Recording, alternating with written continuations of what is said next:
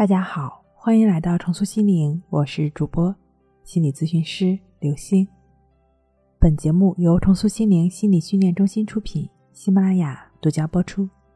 我们的微信公众号“重塑心灵心理训练中心”。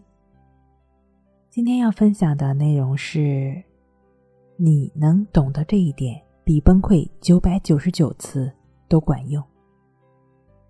雪梨，二零一九年十月十四日。巨赫拉，二零一九年十一月。高以翔，二零一九年十一月。本来想写一篇关于明星抑郁症的文章，我发现自己根本写不下去。为什么呢？因为心痛。二十几岁，花一样的少女；三十几岁，男人气度正好的年纪，怎么说没就没了呢？有人说，现在的娱乐圈都怎么了？可能一直都是这样：舆论压力、网络暴力、不能袒露的工作压力，还有隐藏在心灵深处的抑郁黑狗。我们又能做什么呢？真的有一种无力感。键盘侠恶语相向，不计后果，几乎没有任何责任，就能成为压倒生命的最后一根稻草。是啊，雪梨和居赫拉的离开，大概也是两个女生自己最终被迫的选择。没有难以忍受的痛苦，谁又会自杀呢？曾经会有朋友留言说，自杀对于抑郁症来说。可能是解脱，至于是不是，我们相信每个人都没有发言权。生者没有答案，逝者不可能给你答案。但事实是，生命没了就什么都没了。留得青山在，不怕没柴烧。你现在是看不到希望，觉得痛苦之极，是啊，这就是症状啊，这不是你，请划清界限。你是你，你有你爱的人，爱你的人，而症状是症状，症状什么都没有，是个空壳。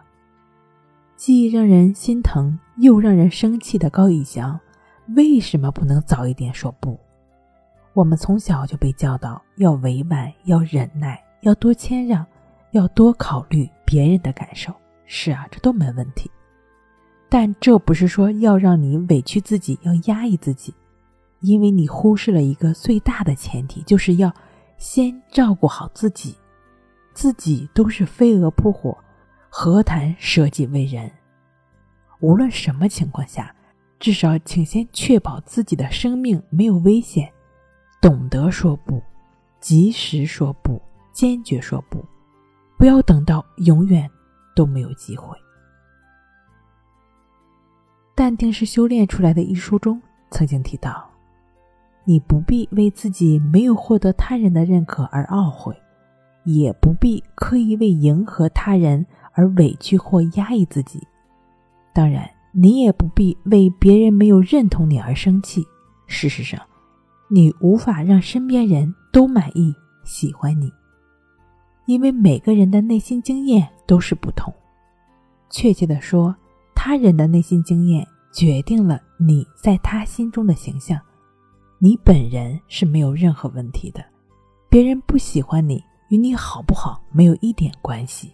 同样，你如果为他人对你的否定或者批判而感到愤怒，也是由你内心的经验所产生的，这也和对方没有关系。这本书的作者就是李洪福老师，他曾是一位重度抑郁症患者，已经完全康复的他。现在是国内知名心理导师。